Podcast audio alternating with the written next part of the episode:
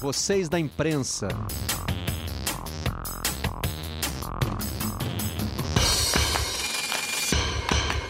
Está começando mais um Redação Home Office da sala da nossa casa para onde você estiver. Já lembrando que a versão em áudio estará disponível a partir das 5 da tarde na aba Vocês da Imprensa, dentro da página de podcast do Globoesporte.com. Vamos apresentar os destaques de hoje.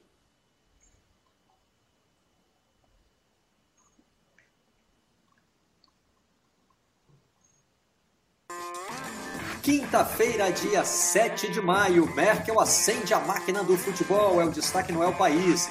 A Alemanha vai retomar o campeonato e isso influencia outros países europeus. Na Grã-Bretanha, por exemplo, o Daily Express fala no salto de fé alemão. O retorno às atividades na Alemanha pode influenciar outros países. O Marca na Espanha fala da Liga Mascarada. São os jogadores voltando. Aí, quem disse que o Messi não era mascarado? Para períodos de testes por enquanto. Os treinos começam daqui a pouquinho. Teste do cafezinho em destaque no Estadão. Será um dos protocolos para a retomada do futebol. A gente explica daqui a pouquinho como é que é esse teste. 38 casos de coronavírus no Flamengo em 293 funcionários testados, entre eles três jogadores do elenco. O Globo fala do amor à prova, o desafio dos clubes para fidelizar sócios e torcedores durante essa pandemia. O Fluminense lançou camisa nova. Foi um lançamento virtual com direito à apresentação de DJ famoso. Chance de volta de Jô é grande, destaque do Globoesporte.com. Corinthians se movimentando no mercado em meio à pandemia. Mas o Timão também tem problemas financeiros para resolver antes de poder reforçar o seu elenco. Para falar desses e de outros assuntos, vou apresentar os nossos convidados de hoje aqui no Redação Home Office. Aí estão eles. Martim Fernandes, bom dia Martim, está acompanhando de perto essa movimentação da CBF aí, teste do cafezinho, tudo isso deve estar tá lá no Bastidores FC, né Martim? E agora tem também o jogo em casa, entre as múltiplas atividades de Martim Fernandes durante a pandemia. Tomar conta do pequeno Lucas, cuidar do jogo em casa, redação home office, Bastidores FC, o que mais Martim? Coluna no Globo todo sábado. Coluna no Globo, como é que eu pude esquecer? Somos vizinhos de Coluna Martim, sábado e eu domingo. Bom dia, Barreto. Bom dia a todos. Tudo bem? É... Pois é, continua, continua a movimentação para saber quando vai ser possível, se vai ser possível, mas a, a notícia que eu, que eu tive ontem conversando com, com as pessoas aqui do futebol brasileiro é que o, o impacto da decisão na Alemanha da Bundesliga não foi tão grande quanto eu imaginava que seria aqui no Brasil. Eu imaginei que haveria um. Olha aí, tá vendo? Dá para jogar, mas não, não, não foi bem assim durante o dia e a notícia do Flamengo depois de noite, que saiu tarde da noite, quase 11 horas da noite, serviu para esfriar ainda mais essa temperatura aqui no Brasil. Claro que os países europeus que estão de olho na decisão da Alemanha também estão mais próximos no que se refere ao combate da pandemia, não é isso, Fernando Calais? Você gostou do Messi mascarado, né? gostei, eu gostei do, do Piquet chegando com, com. Eu acho que ele estava ele, ele, ele com uma máscara de criança né? Fica da metade do queixo para fora, é impressionante, né? Como as pessoas usam mal a máscara, né? Tinha que ter tutorial para usar máscara. Bom dia, Barreto. Mas é realmente, o Brasil é, tá dois meses atrás da gente aqui na Europa. Então, eu acho que é até uma meio loucura falar de, de voltar para o futebol no Brasil nesse momento. Né? Por isso que eu, assim, essa, ainda bem, né, Martim, que, que não teve essa notícia da, da Alemanha, não teve esse impacto que teve aí no Brasil, mas aqui na Europa sim. Né? Eu acho que faltava aqui, pelo menos nos outros países europeus, uma, um, um, o primeiro dar o passo, né? Falou assim: olha, a gente vai começar. Eles não deram a data ainda, mas a Merkel falou que vai voltar e vai voltar na segunda, a partir da segunda semana de maio. A gente está achando que hoje ou amanhã eles devem soltar a data, deve ser por volta do dia 15, 16 de maio. Aqui na, aqui na Espanha, ontem os jogadores já se apresentaram para fazer testes. Amanhã, provavelmente, eles devem voltar a fazer só treinamentos individuais. Vai lembrar que a volta da quarentena, né, a gente está fazendo por fases, são quatro fases. A gente está na fase 1, então a gente vai passar ainda mais duas fases daqui a 15 dias. Né, se tudo correr bem e não tiver uma, uma retomada né, dos casos é, de número de casos de coronavírus aqui na Espanha, daqui a 15 dias os, os times podem voltar a treinar em treinamento coletivo mas aqui na Espanha, a previsão, se tudo der certo, se não sair nada errado, vai ser para voltar ao futebol na primeira semana de junho. é a grande torcida do momento, né? É, para que essas fases de saída de, de, quarentena não tenham um retrocesso, né? não aconteça algo que faça a gente ter que voltar atrás. Diogo Oliveira está participando conosco pela primeira vez do Redação do Sistema Home Office. Né? É, o Diogo é um pouquinho diferente do Calais. Ele sempre participa de longe, quase sempre participa de longe, mas não em casa. Né? O Diogo vai para vai a redação para participar conosco, hoje está nesse novo modelo aqui. E você está na ponta do país que nos parece hoje a mais próxima do retorno ao futebol. Diogo, explica para a gente como é que está a situação no Rio Grande do Sul, como é que vocês acompanharam essa volta aos treinos, por enquanto todos fechados para a imprensa, não é isso? Bom isso, dia. bom dia, bom dia, bom dia Marcelo, bom dia Calas, bom dia Martim. É, os clubes vão liberando imagens, assim, Inter e Grêmio, da volta aos treinos, naquele cenário que a gente já viu, né? Funcionários vestidos lá como astronautas, testagem de temperatura no carro ainda, é, a chuteira na beira do campo, nenhum trabalho de vestiário, testagem sorológica feita nos jogadores para saber se tem o vírus e o nível de anticorpos, enfim, aqueles procedimentos todos. O Rio Grande do Sul, acho que de fato não é nenhum absurdo dizer que talvez seja o que está mais próximo de voltar por algo que eu acho muito importante fazer referência. O Rio Grande do Sul fez um isolamento muito forte, muito pesado. O Rio Grande do Sul entrou em isolamento antes da primeira morte. Ao contrário do que aconteceu em muitos países da Europa, por exemplo. E está é, recolhendo o resultado disso, né? Os dados atualizados de mortes no Rio Grande do Sul, 90 mortes, né? Se a gente for comparar com outras capitais, é, é um número muito mais aceitável, assim, em termos de, de, de, de luta na pandemia. É, mas mesmo assim, mesmo nesse cenário, os clubes já voltando a treinar, é, o governador Eduardo Leite e o prefeito Nelson Marquesa são muito reticentes quanto à volta dos jogos. Mas nem pensar, nem se discutiu isso. Talvez lá para junho, talvez no final de junho, mas o governador Eduardo Leite, é, que amanhã vai editar um decreto selando como vai ser exatamente a volta a essa nova normalidade, quer dizer, flexibilizando em alguns momentos o isolamento. Agora a gente passa para a fase do distanciamento controlado, esse é o termo usado pelo governador. Uh, o decreto sai amanhã, mas mesmo o governador, em entrevista ontem à Rádio Gaúcha, no Sala de Redação, programa que eu tenho honra de participar uh, na Rádio Gaúcha, ele foi muito claro, ele disse que não pretende forçar a barra das medidas de segurança sanitária para que o futebol volte, dizendo que outras, outros setores da economia foram muito atingidos também e não seria diferente com o futebol. Usou vários exemplos. O contato físico, se um jogador eventualmente numa partida, depois for testado e der positivo, como se faz, vai ter que testar todos os outros jogadores envolvidos. Ele colocou uma série de obstáculos assim que frearam aquela ideia de que talvez a gente possa voltar em junho. Mas a decisão, o martelo, será batido amanhã se vai ser possível de alguma, de alguma maneira voltar ao Campeonato Gaúcho. Inclusive, inclusive até a possibilidade de fazer o campeonato numa cidade só foi aventada como salvação do campeonato, porque o Rio Grande do Sul foi dividido em 20 bandeiras, 20 regiões com diferentes níveis de segurança sanitária. Então, uma cidade que tiver uma segurança maior, controlada semanalmente, o campeonato seria realizado ali. Mas é um cenário bem difícil, bem conservador para a volta do futebol. É, e que bom que o Martin deu esse relato aí de que os clubes brasileiros não tiveram essa reação, clubes, dirigentes, essa reação de opa, se na Alemanha vai voltar, nós também, porque a gente tem sempre que olhar para frente, né? A Alemanha é um marco, depois vem a Espanha, a Itália. O Brasil vai entrar no fim dessa fila por conta é, da, da, demora do coronavírus a chegar aqui, né? Por conta do estágio em que nós estamos no combate à pandemia. E, claro, tem que respeitar também as características de cada país. Vamos fazer um giro é, do noticiário sobre a volta da Bundesliga, que evidentemente não se restringiu à Alemanha.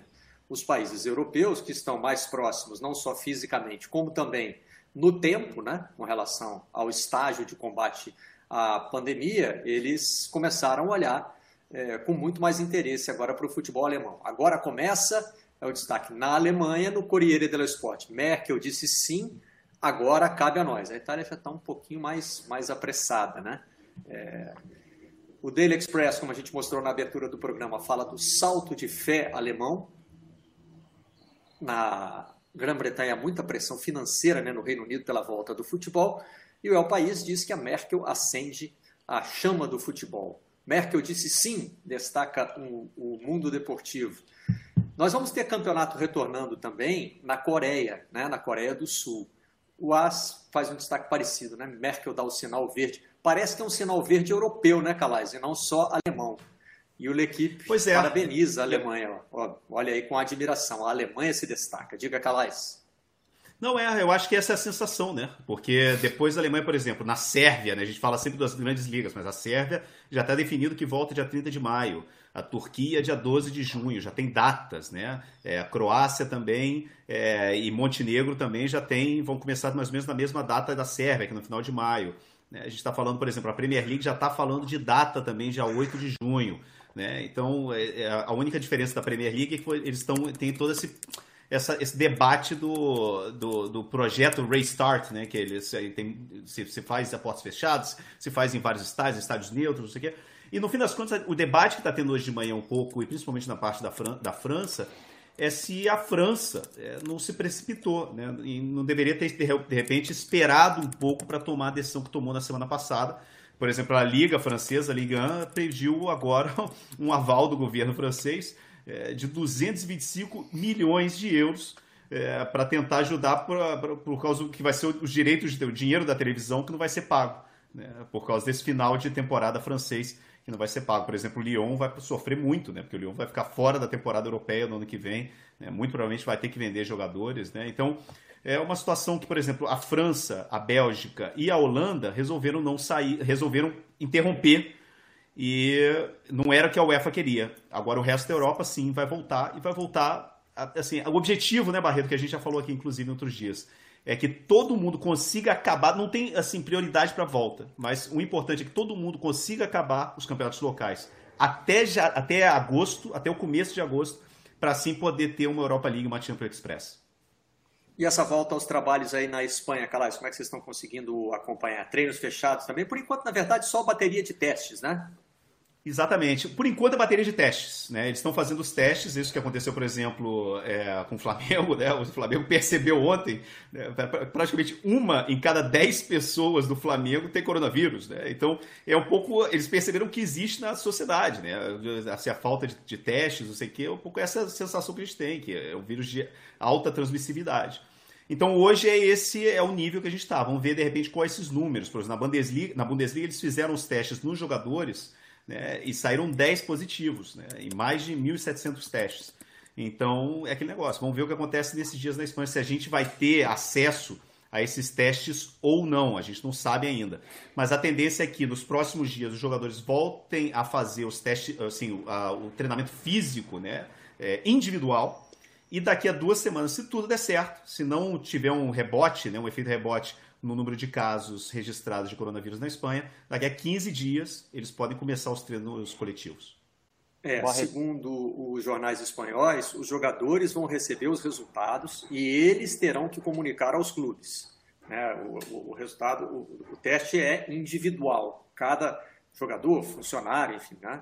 todo mundo que fizer o teste vai receber o seu resultado e, se der positivo, tem a responsabilidade de, de comunicar o clube. A gente está vendo aí alguns figurões chegando, né? E eu fico imaginando, e já batendo na madeira, o que é o Courtois que deu entrevista dizendo que não seria justo encerrar o campeonato, né? Esse foi um dos destaques de ontem aqui na redação. É, se um dos grandes nomes testar positivo, né? Que, que impacto isso poderia ter? Então, assim, é, estamos todos torcendo pela volta do futebol, então esse é um, é um momento de uma torcida muito específica, né? Para que essas medidas que estão sendo tomadas na Europa deem resultado, para que não haja contaminação, e aí a gente vai ter uma segurança para a volta do futebol. Quem chamou foi o Martim, né? Não, Barreto, ia, ia comentar que eu estava lendo uma reportagem do New York Times agora de manhã com os detalhes de como vai ser a operação dos jogos na Alemanha. E é uma operação de guerra mesmo. Cada jogador do, do time da casa vai no seu próprio carro, os times visitantes vão, vão divididos em vários ônibus, os ônibus são desinfectados antes e depois de transportar os jogadores. Cada jogador vai usar um vestiário diferente, numa hora diferente. É um, é um negócio impensável, assim, é, é, é muito, muito diferente do que, do que é um jogo de futebol normal. É, cada jogo vai ser uma, uma verdadeira operação de guerra. Diogo, no Rio Grande do Sul, como é que tem sido as primeiras experiências com os treinos? É, os jogadores já foram para o campo, né? Os dois Sim. primeiros dias ali foram Sim. mais dedicados a, a, aos exames, aos testes, mas a, até agora não apareceu nenhum resultado, nenhum comunicado de resultado positivo. E os, os treinos dentro de campo já começaram devagarzinho, né? Já começaram. Claro, não tem nenhum treino coletivo ainda, né? É, com todos os rigores muito parecidos com aquelas imagens ali, luvas, máscara, como eu disse, testagem dos jogadores de febre, de, de temperatura quando chegam no carro, é, não, tem, não passam por vestiário. A Federação Gaúcha de Futebol tem trabalhado assim, um protocolo para voltar a treinar e até eventualmente para pensar em jogar lá no final de junho.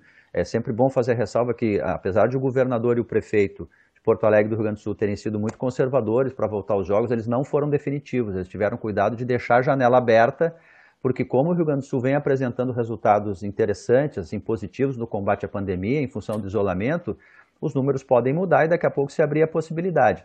Mas os treinos uh, uh, voltaram assim. Na verdade, são, são, são trabalhos, uh, são séries de, de, exercícios funcionais, digamos assim. Né? Um jogador, eles ficam separados no campo, assim, você imagina a goleira lá atrás, né? o gol, a gente diz goleira aqui, né?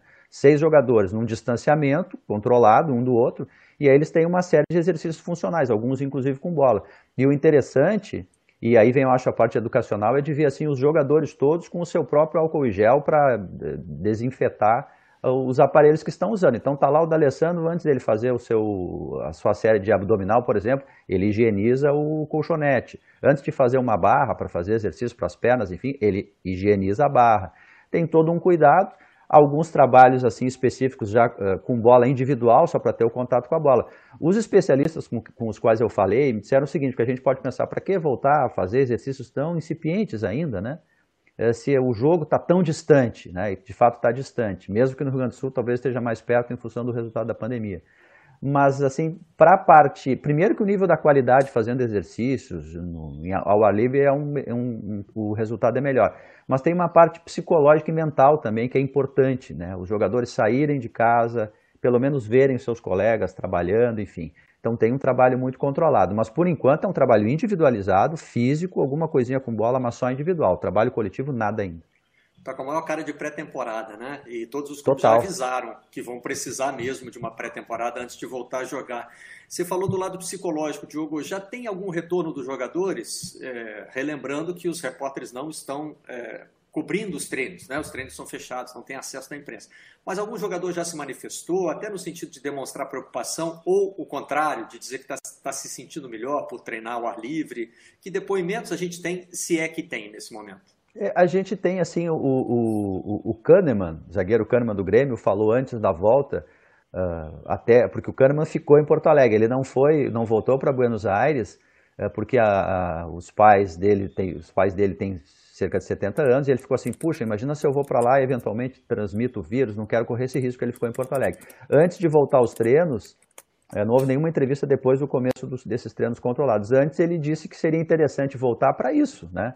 É, para ter um contato mínimo, eles estão à segurança de que o clube está cumprindo um protocolo de muita segurança e a gente vê os jogadores muito assim participativos nisso, como eu falei, com, com as medidas de segurança. O Kahneman é o que, é o que falou antes, né, dizendo que era interessante voltar dentro de um protocolo, protocolo mais seguro. Ah, entrevistas a respeito dos treinos a gente vai ter depois. É, temos agora outro modelo de entrevista também, né? A coletiva é. virtual. Né? Treino fechado já não é novidade para a imprensa, né? Para o Calais, então, que trabalha na Europa, né? Como eu costumava brincar, eu tenho uma coleção de bobinhos dos, dos clubes europeus, porque é, a, a Globo tinha direito a, a cobrir os treinos, né? o Sport TV não, mas a Globo tinha, e a gente só tinha condição de registrar ali cinco minutos de bobinho, e olhe lá. Hum. O Marcelo. Na Espanha a gente só tem uma vez por semana. É, é, quando tem, né? É uma vez por semana. As pessoas estão muito preocupadas com o futebol. Né? O futebol, como se o futebol é, fosse a máquina do mundo, fosse mover o mundo. Né? A, minha, a preocupação de todo brasileiro, de todo é, cidadão mundial, é com o momento mundial com a pandemia. O momento é de saúde, é de, é de, é de, de, de, de, de óbito de pessoas, de, é, letalidade do, do, vírus. Então, essa é a preocupação que todos têm que ter, saber que caminho que nós vamos tomar para que esse vírus, como é que vão conseguir acabar com esse vírus, como é que vai conseguir fazer com que a sociedade mundial volte à sua normalidade. Nós, nós obviamente, ficamos olhando né, os jogos que nós fizemos, né? E os adversários também, é, os comportamentos adversários, os possíveis adversários. É futebol. São muitos dias em casa, então dá para você ver bastante coisa, né? E ficar com a cabeça funcionando. Um pouquinho atropelado aí, mas é, eu estava puxando esse papo sobre é, cobrir bobinho, não conseguir ter acesso a treino. É, na Europa já é muito comum, no Brasil tem ficado um pouco mais comum, embora aqui o acesso ainda seja é, bastante liberado. É, bastante liberado que eu digo no sentido de que tem sempre alguém falando, né? Na, nos clubes europeus não necessariamente acontece isso. Mas o Vanderlei Luxemburgo estava aí participando de um novo modelo de contato com a imprensa, a coletiva virtual. Né? É um jeito de, de, de, de, falar e a gente tem registrado aqui no Redação que é muito bom e é muito importante nesse momento a gente saber o que pensam os jogadores, os treinadores, né? Quem vai estar tá dentro ou na beira do campo são eles. E a gente tem que ouvir, não é só no sentido de, de, de, de é, querer travar a volta do futebol, mas entender quais são os questionamentos. Ontem, por exemplo, o, o Salve Spínola é, publicou um tweet muito interessante, dizendo que o, a volta do futebol pode ter um efeito no VAR. Como é que você vai botar, com as novas medidas de, de segurança, de isolamento social, aquelas cinco, quantas pessoas são? Não, não são cinco, não. São, acho que quase dez pessoas. Isso, é uma equipe uma de dez pessoas. Olhando para o equipamento, né, Diogo? É, quer dizer, vai ter que repensar. Se tiver que voltar para a arbitragem à moda antiga, né? Esse ano a gente se acostuma com isso. Tem tanta gente com saudade da arbitragem raiz, é, é, é, interessante esse cenário diferente assim que a gente vai sendo apresentado a cada dia e tendo que ter soluções. Por exemplo, se eventualmente o futebol gaúcho, né, que como eu disse ele é o mais perto no Brasil de voltar em função dos números da pandemia, desse segundo estágio que a gente está aqui, de sair do isolamento que deu, tanto, deu tão certo, foi tão fundamental para o distanciamento controlado, uh, ele voltaria, se voltar lá em junho, depois de junho, num Grenal. Curiosamente, a rodada prevê um Grenal. E aí, muito provavelmente, nós teremos um Grenal sem concentração. Não haverá concentração. Difícil de imaginar isso, né? Um jogo tão importante, né? emblemático. Sim. Mas nada de concentração. Já está definido que os jogadores vão chegar, como chega lá o Barcelona para um jogo contra o Real Madrid, por exemplo, né, Calas? Os jogadores chegam lá no estádio com seu carro, almoça com a família, chegam no estádio, vai lá pro, e, e entra para o jogo. Nesse caso, não vai ter nem vestiário, né? É um cenário completamente diferente, né? Mas aqui, se tiver Grenal, sem concentração. É só uma das mudanças, né? A ausência de concentração. Mas a minha preocupação é com os clubes do interior, no nosso caso aqui na província de São Pedro do Rio Grande do Sul. Inter e Grêmio, a gente já viu imagens assim divulgadas pelos clubes, todos os rigores do mundo para fazer treino, para viajar, não vai ter concentração, o jogador chega fardado com a chuteira ali no, na beira do campo para treinar, tudo certo, tudo tranquilo. Mas os clubes do interior não têm condições de fazer esse tipo de esses rigores sanitários todos. Mesmo que se saiba o que fazer, talvez eles não tenham condições. E aí Inter e Grêmio, eventualmente, que tem todos os rigores, vão jogar contra times que talvez não tenham tantos rigores por condições, né? Apesar da Federação Gaúcha de Futebol vai ajudar com testes para os times do interior, mas são realidades muito diferentes, né? No caso aqui do Campeonato Gaúcho, o Inter e Grêmio para os times do interior. Esse é um outro elemento complicador para a volta do futebol. O Barreto. Então, Diogo, fala Martinho, vou te ouvir primeiro, não, depois eu só, quero só tirar uma dúvida da... com o Diogo só completando isso da arbitragem que o Salvo falou, é, ontem, logo depois que, a, que o governo alemão autorizou a volta da, da Bundesliga e para a segunda quinzena de maio, os árbitros na Alemanha se queixaram de que não tinham sido devidamente informados, que estavam desinformados, que estavam despreparados. E haveria uma reunião hoje, uma videoconferência hoje com os árbitros da, da primeira e da segunda divisão para explicar aos árbitros como vai funcionar. Então, assim, a, até na Alemanha tem falhas, né? O processo não é, não é perfeito. Os árbitros não, não se sentiram nem informados e nem preparados para voltar ao trabalho. É, essa, essa, essa questão de ouvir todo mundo, ela é muito importante, né? É, o que eu ia te perguntar, Diogo, sobre, porque você citou os clubes pequenos, eu lembrei, ontem o Rodrigo Oliveira da Rádio Gaúcha participou do Globo Esportivo, Rio, e ele estava dizendo que alguns clubes do, do interior já manifestaram preocupação é, com a volta. E alguns até já dizendo, olha, na real, na real, prefiro não voltar não, porque Sim. os contratos com os jogadores já acabaram. A gente sempre demonstrou aqui muita preocupação com os clubes pequenos, mas ainda não tinha me ocorrido isso, que para o clube pequeno pode ser melhor não voltar, né? Eu já não tenho contrato, para poder entrar em campo agora eu preciso refazer contrato com o jogador, renegociar e tal. Talvez, talvez seja melhor não entrar em campo. Isso ainda não tinha me ocorrido, sinceramente. É, e tem até. Não, de fato, isso acontece. Tem vários clubes no, no, aqui do interior que estão reticentes e ainda nem colocaram seus jogadores de volta aos treinos. É bom deixar isso bem claro, assim, porque só Porto Alegre e Bento Gonçalves, uma outra cidade aqui da Serra do Rio Grande do Sul, as prefeituras liberaram a volta dos treinos né, para clubes com, que têm profissionais. Então, só dois times, ou melhor, três Inter e Grêmio e o, o Esportivo de Bento Gonçalves voltaram. Os outros não retornaram ainda e os seus presidentes têm manifestado de fato é, que vão esperar o decreto do governador amanhã para ver o que vão fazer. E reticentes quanto à volta, né? É, porque seguramente vão ter dificuldades de cumprir todos esses rigores sanitários. Tem ainda uma outra questão muito específica que as cotas de TV no Campeonato Gaúcho é, é, ficou faltando uma parcela para a TV pagar, que vai ser paga, é, obviamente, se os jogos retornarem.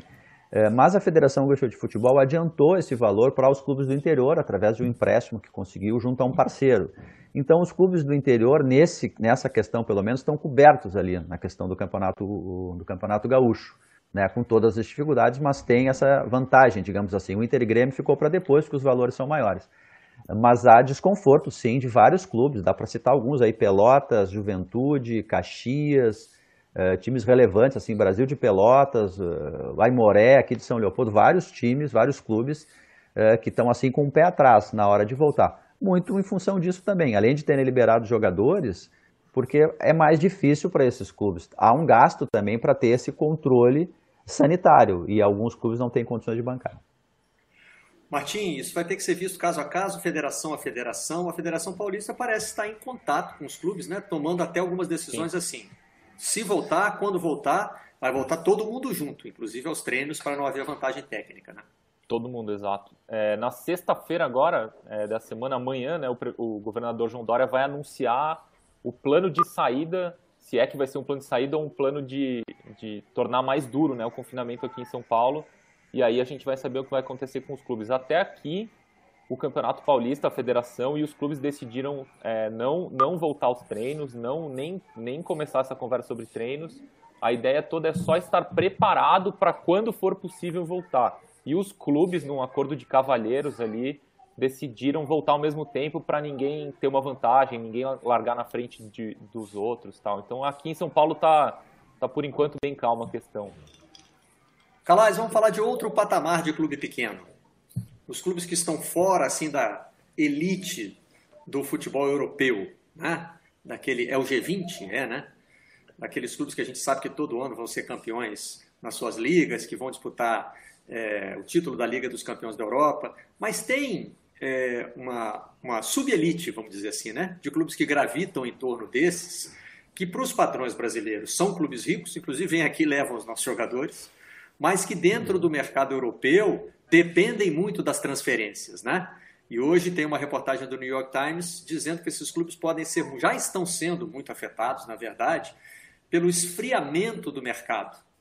É, sei lá, na Espanha quem é que a gente diria que estaria aí nessa Sevilha, Valência? É, o Sevilha, o Sevilha é o maior especialista nisso, né? O Sevilha é, é um, é um grande especialista em comprar, comprar barato e revender depois por um preço mais alto. O Porto, de repente, também, né? apesar de ser um, um gigante, é um, é um, time que economicamente não se compara a esses a super elite europeia. Né? Eu li, eu li, eu acho que tem, um, tem também uns 5, 6 dias no, no Guardian, se não me engano, foi uma reportagem dizendo de um especialista em, em, em economia do esporte, dizendo que ele acha que vai acontecer nessa próxima, nessas próximas duas janelas de contratação é que é muito empréstimo né, que a gente vai ver cada vez mais os clubes não vão querer, ninguém vai querer pagar o, o preço. Troca, talvez, é, né? Que de repente, é, exatamente. Então, assim, eu acho que as pessoas vão começar, os clubes vão começar a emprestar jogadores para ver se de repente daqui a seis meses, um ano, na próxima temporada, o mercado né, reacende ou volta a esquentar. É, eu acho que vai acontecer isso sim, Barreto. Eu acho que vai acontecer sim. E outra coisa, é, e também, inclusive, para a própria pra, pra contratação, né? Por exemplo, olha, olha o Lyon, por exemplo, né? O Lyon uhum. ficou. O cancelamento do campeonato francês deixou o Lyon fora da Europa em geral, né? Então todo o projeto esportivo do Lyon. Né, contratou o Bruno Guimarães, contratou vários jogadores, tem um, tem, um, tem, um, tem um elenco caro, o Leão vai ter que vender. Né? Então é, é uma situação complicada para pro, os modestos aqui na Europa. É, mas vamos ver o que acontece. Assim, eu acho que o, o, mercado realmente vai ser interessante da gente ver. A gente nem sabe realmente, né, Barreto, quando que vai ter o mercado. Eu lembro que, é, eu acho que foi o próprio Marcos Mota falou que ele achava que, o, que, que a tendência era de que você o mercado ficasse aberto durante vários meses para os times se readaptarem. É, então eu não sei realmente o que vai acontecer, Barreto, mas eu sinceramente eu não vejo um clube fazendo o que o Paris Saint-Germain fez, vendo para 220, 220 milhões pelo Neymar, por exemplo. Calas. É, e, e, tem impacto aqui, né, Martim? Porque, por exemplo, se o Felipe Coutinho é transferido do Barcelona, que já demonstrou que não quer muito continuar com ele, o Vasco recebe como clube formador. Verdade. Ainda no Vasco, tem uma proposta hoje, parece mais concreta, do Benfica pelo Thales Magno. Outros clubes estariam interessados na, na Espanha, na Alemanha mas não é aquele mercado quente, não está havendo é, uma briga pelo Thales Magno, né? Aquela. Não, aquela é, o Thales Magno, inclusive, eu, só, eu, eu dei uma matéria ontem, Barreto, dizendo que o Sevilha foi, é, foi atrás do Thales Magno e desistiu, porque ele, é, o preço era estava caro demais para eles. É, ele falou assim: olha, os preços, os números que estão rondando do Thales Magno, nesse momento não, não, vai, não se encaixa no que é a realidade do Sevilha nessa temporada. Né? Pelo menos essa, essa informação que a gente teve. E outra coisa, Barreto, é um momento que esse número é, faz muita diferença para o futebol brasileiro né, por causa do, do câmbio. Né? O euro está quase chegando a 7 reais. É. Né? Então, qualquer euro vender, que. Né? É. Exatamente, qualquer euro que entrar nessa cláusula de, de, de formação é bom para o clube brasileiro nesse momento. Então, o clube brasileiro, inclusive, esse ano, a gente fala assim, ah, poxa, a cláusula é de 50, é de 50 milhões. Eu assim, meu amigo, a cláusula pode ser de 50 milhões, mas 50 milhões a um ano, eu ia falar três anos, mas não, há um ano, 50 milhões. Três meses, hoje, talvez. É, é, três, hoje, 50 milhões, bota um 25zinho aí e me, e me dá logo, né? Eu acho que essa é a sensação que eu tenho, realmente. Martim, tinha chamado? Eu ia, ia comentar que o Calas estava falando do Lyon hoje de manhã, quando quando eu vi a notícia da. Ontem, na verdade, quando saiu a notícia da Bundesliga, eu falei com o Rafael De Angeli, nosso correspondente em Paris, né? Para perguntar a ele como tinha sido a repercussão na França, porque na Espanha eu vi já o presidente da liga, o Javier Tebas, falando que tem, olha aí, tá vendo, tem que voltar. Aquela reação que, não, que a gente não viu no Brasil, teve na Espanha, né, Calas? E o, e o Rafa De Angeli é, me contou que na França também tá todo mundo frio, todo mundo mais cauteloso, com exceção do Lyon. O Lyon, que é o, foi o único que mais viu a notícia da Alemanha como um incentivo para voltar na França, como uma crítica por ter parado o campeonato tão cedo na França. Tão cedo não, no, no momento em que, em que, foi interrompido. Né? O Lyon fica fora da Liga dos Campeões da Europa, né? Poderia da Europa ali, fora da Europa, Europa geral. É, e poderia entrar se fosse campeão da Copa, mas não vai ter final de Copa também, não é isso? Exatamente, é, é isso, isso. É, é, e a França estava num... que ficam na bronca, né? E a França estava num. Também, se eu não me engano, a França é, não, tem, não vai ter mais a segunda Copa, né? Para diminuir Isso. um pouco o calendário. É um, um dos países que resolveu abolir a segunda Copa. Tem essa discussão na Inglaterra, tem essa discussão em outros países. A, a França decidiu não ter a segunda Copa para aliviar o calendário. É, afeta a vida de um jogador brasileiro, Bruno Guimarães, que acabou de ser transferido para lá, né? Deixa de ter a oportunidade de disputar competições europeias, por exemplo. Fala, Diogo. Não só para não deixar passar o gancho das dificuldades econômicas, para a gente atualizar o noticiário, pelo menos aqui do Rio Grande do Sul. Uh, o presidente Romildo Bolzan do Grêmio fez um cálculo que, por enquanto, as dívidas, o, o que o Grêmio perderia de receitas uh, com, com a pandemia já, na, já, já estão, já está aí na casa dos 30 milhões de reais. Uh, o Inter projeta que no ano é possível que perca 100 milhões de reais de receitas que não virão. É, e aí, no caso do Inter, que tem uma situação financeira que já está um pouco melhor em relação a outros anos, né, a receita bruta do Inter aumentou 50% do ano de 2018 para 2019, apesar da dívida ainda ter que ser, ainda, ainda não ser uma dívida tão baixa quanto poderia, mas aumentou, ele está tendo uma retomada de receita. O Inter ontem anunciou a demissão de 40 funcionários. Além dos que ficaram, vão ter uma redução de 25%. Os jogadores deixam de receber direitos de imagem vão receber lá no, no, ano que vem. Mas entre os demitidos está, por exemplo, o zagueiro índio, campeão mundial pelo Inter, um cara emblemático, fez mais gols que o Figueroa como zagueiro do Internacional. E ele saiu acabou magoado, sendo né, demitido. Né, saiu magoado, saiu chateado, o Inter telefonou para ele, enfim, disse que, inclusive, talvez ele pudesse voltar quando o cenário ficar um pouco melhor de volta da pandemia. Mas olha só o nível da necessidade que você tem de cortar gastos. Né? Seguramente o Inter não cortou o índio, que trabalhava lá naqueles corpos consulares, viajando, com prazer, né? sabendo dos efeitos que isso tem para o torcedor, mas teve que demiti-lo. O Grêmio não fez isso ainda porque vem de quatro anos de superávit, está numa situação melhor. Uh, mas assim os danos para os grandes clubes aqui no Inter e no Grêmio já, dão pra, já dá para perceber muito claramente agora, né? No Inter, no caso, com a demissão dessas 40 pessoas. É, algumas dessas demissões, né? Como os clubes de futebol costumam abrir espaço para, seu ex, os seus ex-jogadores, né? Algumas dessas demissões têm tido um impacto ruim, assim, em termos de opinião pública, né? O Botafogo, por exemplo, entre os funcionários que demitiu está o Leônidas, de 82 anos, ex-zagueiro e ex-treinador do clube. Então, é, essa foi uma demissão que é, foi mal recebida, inclusive pela torcida do clube. A torcida reagiu mal a, a essa demissão. Né? Então, é, são, é um momento de escolhas muito delicadas para os clubes fazerem. Né? E a gente falando aqui de mercado, das dificuldades dos clubes brasileiros e tal, chama atenção, né, Martim, que o, o André Sanches, não numa coletiva virtual, como a do Luxemburgo, é, e o Lucha dizendo ali que precisa ter calma, que o primeiro momento é, é, de, é de, cuidar da vida das pessoas e tal. É, o André Sanches já avançou mais em alguns outros assuntos e foi muito direto, como costuma ser, na possibilidade da volta do Jô ao Corinthians. O Jô que não está feliz lá no Nagoya Grampus, não tem sido utilizado, o contrato vence no fim do ano e o Andrés disse que sim, a chance da volta dele é grande, apesar de o Corinthians estar num momento, se você, por exemplo, rola essa, essa reportagem do Globoesporte.com, você vai ver um link para outra que fala do dinheiro que o Corinthians deve para seis empresários. E é dinheiro devido em euro, Martim, em moeda pois é. estrangeira. É. Né? Então, Sim. quer dizer, o Corinthians tem problemas muito graves para resolver agora, mas projeta que no fim do ano estará em condições de trazer o jogo, por exemplo. Aliás, o Corinthians também monitorou, né, esse verbo que entrou no, é, entrou para o nosso vocabulário aí nas, nas, transações de futebol, a situação do William, que vai ter contrato encerrado com o Chelsea. É, chama atenção nessa coisa de dificuldade financeira por um lado, mas interesse em grandes reforços por outro, Martim. Pois é, Barreto, o, o monitorou sempre vem antes do valores assustam, né? A primeira, a primeira começa com o Corinthians monitora ou qualquer clube, depois vem o clube X diz, valores assustam e clube X desiste do jogador Y, tal. A verdade é que o Corinthians nunca se recuperou da saída do Jô, né? Nunca teve um. Apesar da fartura de centroavantes que teve no, em 2018 2019, Bozelli, Wagner Love, Gustavo, nenhum, nenhum preencheu a lacuna que o, que o Jô deixou ao ir embora. O Corinthians está numa situação é, financeira muito difícil. É, ali no Globoesporte.com tem os detalhes das dívidas.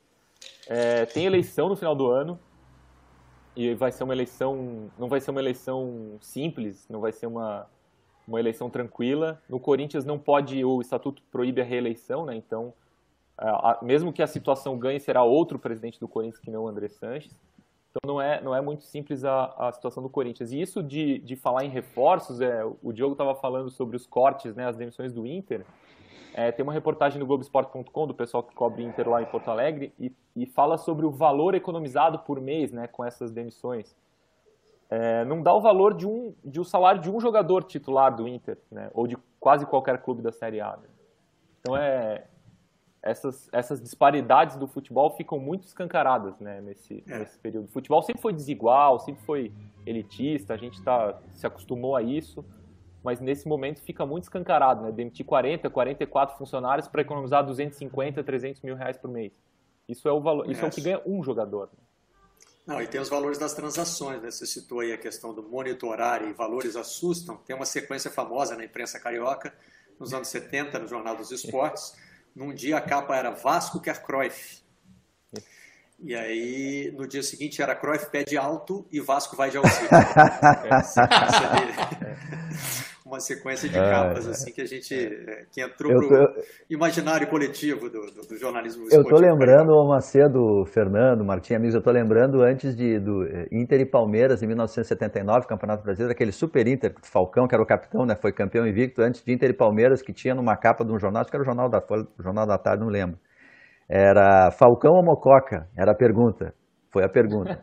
Antes do jogo. Aí passou o jogo, uma manchete maravilhosa, a resposta no dia seguinte. Falcão, é claro. Palmeiras, o Inter ganhou o jogo, aí veio a solução. Então, no dia antes do jogo, Falcão ou Mococa. Depois do jogo, Falcão, é claro. Falcão, Talento é uma coisa é que não claro, se compra na esquina. Agora, só para fechar aqui a questão das, de, de, problemas financeiros, o Grêmio me parece que dos clubes do Brasil, ele esteja, assim, talvez um, um dos melhores aparelhados para suportar a pandemia. Além de Flamengo e Palmeiras, que tem muito dinheiro, mas o Grêmio vem de quatro anos de superávit, a gente falou em...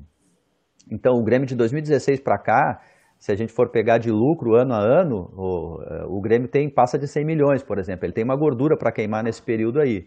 É, e o Grêmio tem muitos jogadores que, num um aperto, digamos assim, numa linguagem bem popular, o Grêmio pode, pode resultar em dinheiro. O Grêmio tem Matheus Henrique, o Grêmio tem PP, é, o Grêmio tem o próprio Everton. O Grêmio tem o TT, Mecanismo de Solidariedade, o TT, que está no Shakhtar. O Grêmio, além dos 3% do mecanismo de solidariedade, vai até 5%, mas o Grêmio tem 3%. O Grêmio ainda tem 15% que ele vendeu e manteve esse percentual. Então, se o TT sair do Shakhtar para o Milan, por exemplo, como se chegou a, a ventilar, entra um dinheiro razoável para o Grêmio. Então, assim, o Grêmio, acho que nesse contexto aí no Brasil, ele tem um pouco mais de gordura para queimar nessa crise. Mas tudo isso se tiver mercado, né, Diogo? É isso que a gente tem que ver. Se vai existir essa proposta pelo TT, perfeito, exemplo, né? tudo perfeito, aí a gente ainda vai ter que ver. É, o, no, na questão do jogo com o Corinthians, chama atenção também o lado técnico, né?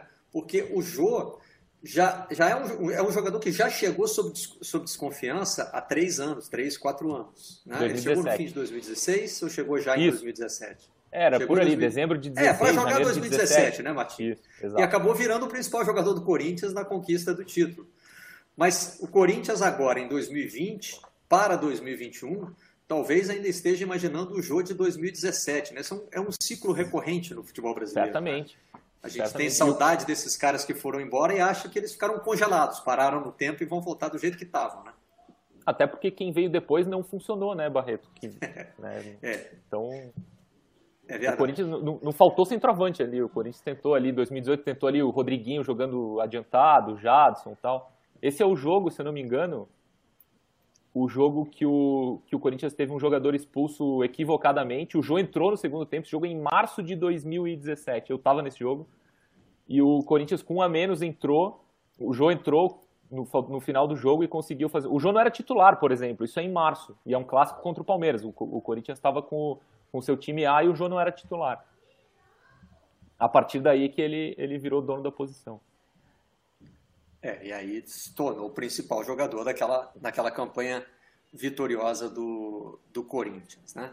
Ainda sobre dificuldades financeiras que os clubes estão enfrentando, os problemas que os clubes estão enfrentando durante a pandemia, o Globo traz hoje uma reportagem sobre é, as dificuldades de manter os programas de sócio-torcedor. No Rio tem um caso particular que é o do Vasco, né? que fez aquela promoção que agitou o mercado no fim do ano passado, o mercado e a imprensa também, a gente noticiou muito isso, né? A meta de bater lá 200 mil sócios, de passar o Flamengo primeiro, né, e depois, enfim, o Vasco conseguiu, mas com uma promoção, né? Era um pagamento adiantado de parcelas no cartão de crédito. Agora está é, tá alternando um pouco isso aí, né? Entre conseguir manter a fidelidade ou não. E é lógico, gente, que isso passa pela situação de cada torcedor. Se o torcedor está conseguindo trabalhar de casa, se está com o salário mantido na íntegra, evidentemente ele vai é, ter um, ter capacidade de manter o seu, né, o seu contrato de sócio-torcedor. Se ele é autônomo, é, né, e aí de autônomo você tem uma, uma vasta gama, o autônomo pode ser um motorista de táxi ou de aplicativo, como pode ser o dono de um pequeno negócio é, que não está tá conseguindo funcionar. Né? Esse torcedor vai ter mais dificuldade de manter a fidelidade. É, os clubes gaúchos são, inclusive, pioneiros nessa questão, né, Diogo, do, do, do sócio-torcedor. Aí já foi relatado alguma dificuldade? Não, os clubes cariocas estão lidando um pouco com isso aqui.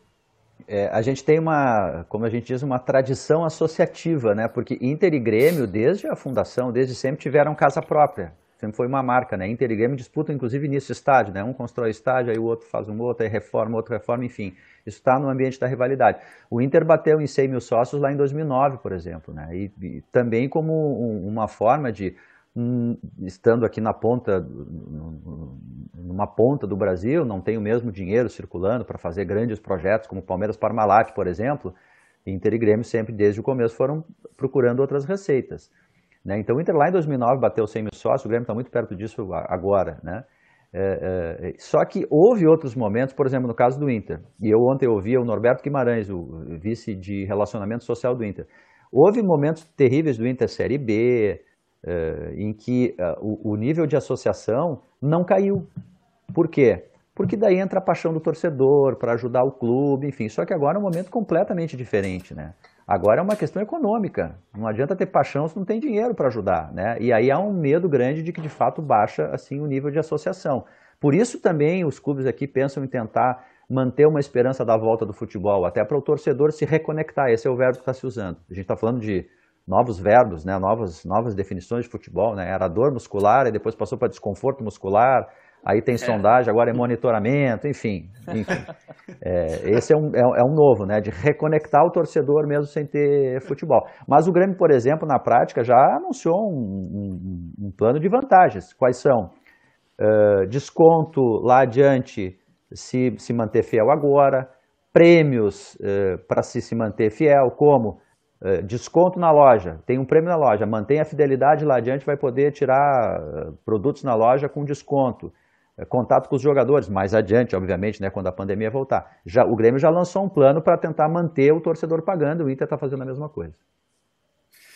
É, isso aumenta, na verdade, a pressão pela volta das atividades, né?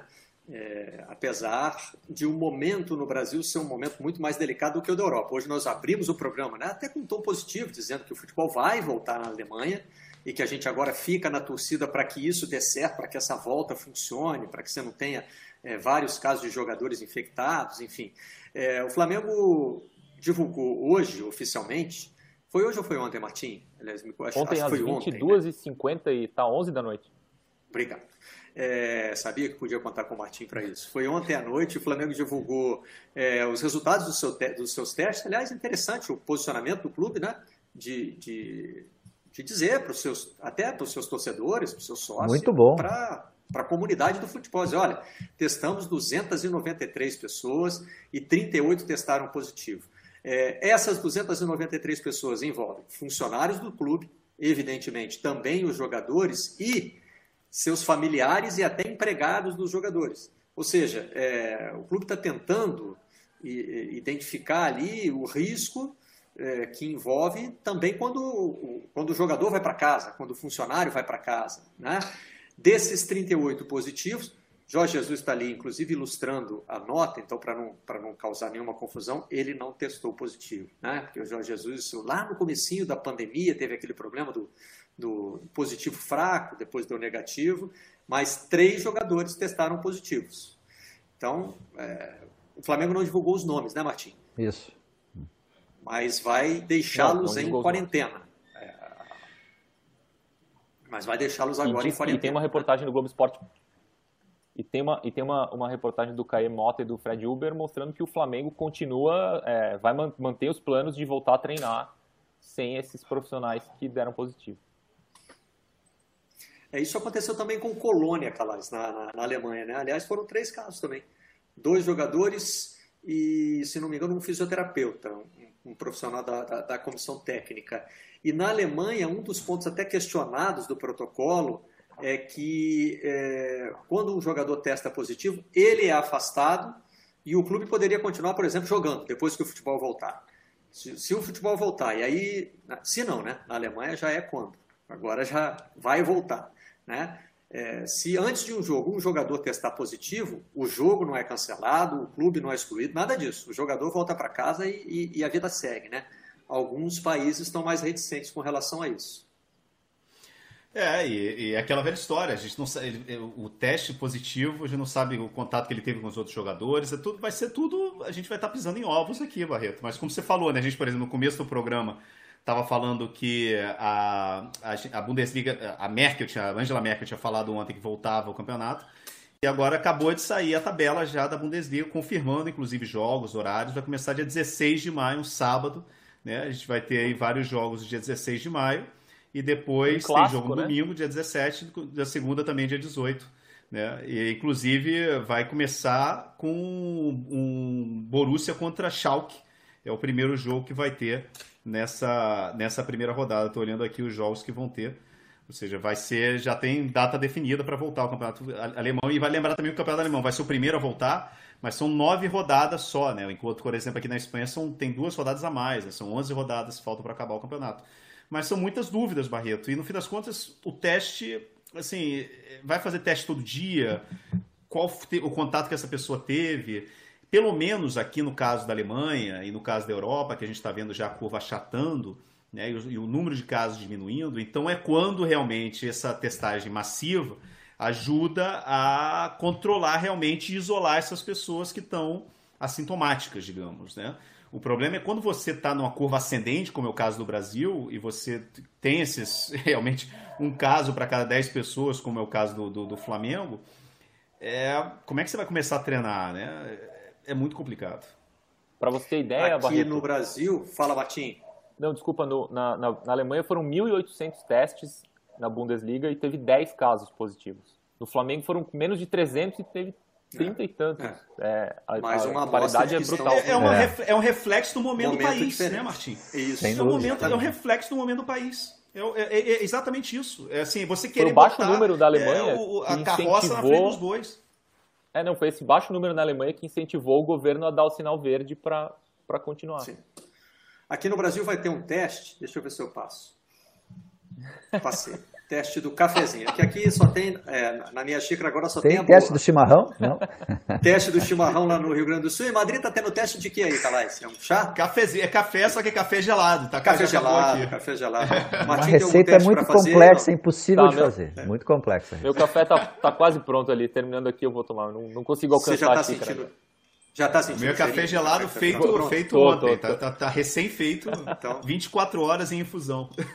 Todos passamos num dos testes que a CBF pretende aplicar entre os jogadores. É claro que a gente está brincando aqui, mas esse teste ele não, é, ele não é uma brincadeira, não é uma piada, né? É, o, o, é, o teste seria você aproximar uma colher cheia de pó de café do jogador para ver se ele sente o cheiro, porque a questão do olfato ficou muito marcada como um dos sintomas do, do, do coronavírus, né? Aliás, tem gente discutindo se é, isso é uma questão de mutação ou se tem a ver com o fato de que. Porque na China isso não aparecia relatado como sintoma, né?